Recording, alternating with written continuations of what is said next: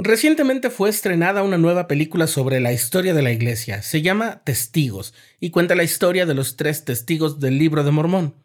Recordemos brevemente la importancia de estos tres hombres, los tres testigos. Estás escuchando el programa diario, presentado por el canal de los santos de la Iglesia de Jesucristo de los Santos de los Últimos Días.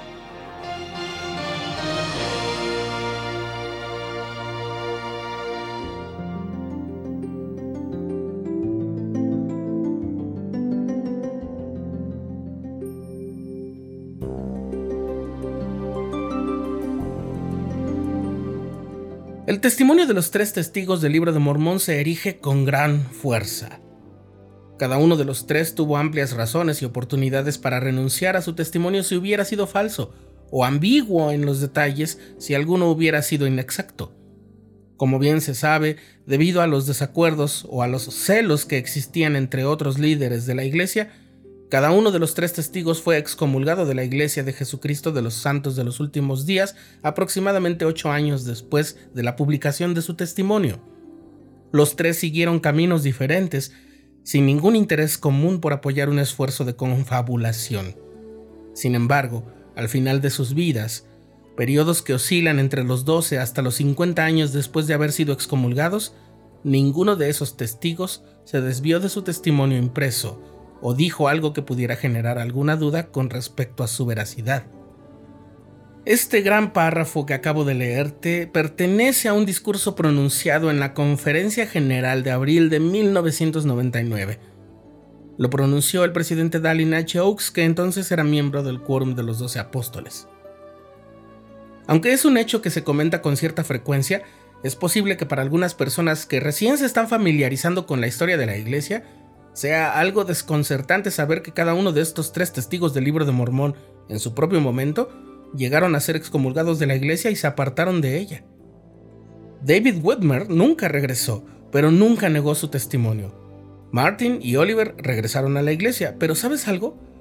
Las obras, los designios y los propósitos de Dios no pueden frustrarse. Y esos incidentes, lejos de desacreditar a la iglesia, al profeta o a la obra del Señor en estos últimos días, ayudan a reafirmar su veracidad. ¿Cómo es eso?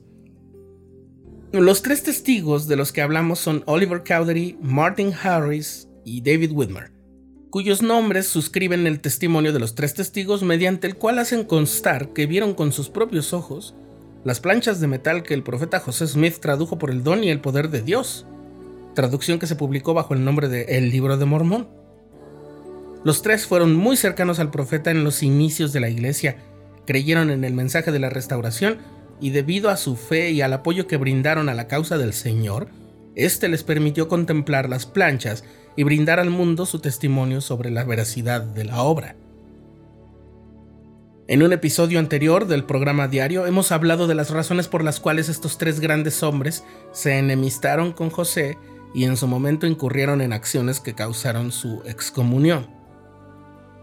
Pero nunca dijeron que su testimonio hubiera sido falso, por muy molestos que estuvieran con José y con la iglesia. Incluso después de un tiempo, Martin Harris y Oliver regresaron cada uno en su propio momento.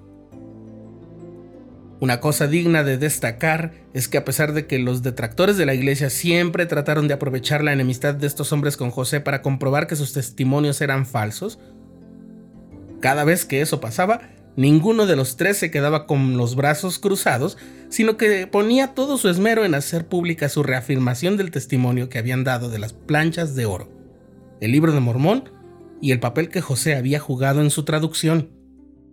Oliver Cowdery en sus cartas a Phineas Young, hermano de Brigham Young, dijo, si hubieras estado en presencia de Pedro, Santiago y Juan, y Juan el Bautista, y en presencia del ángel, querrías asegurarte de que tu reputación se mantuviera tan impecablemente limpia como pudieras.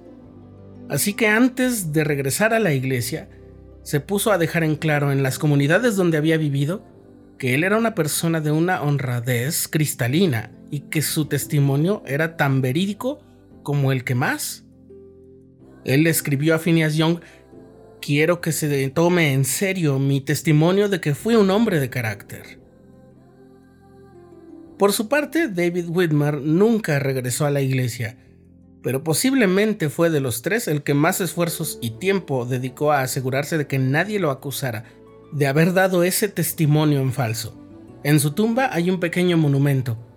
En una columna están tallados la Biblia y el libro de Mormón y una inscripción que puso ahí su familia, fuera por su legado o por su petición expresa, que dice, el registro de los judíos y el registro de los nefitas son uno.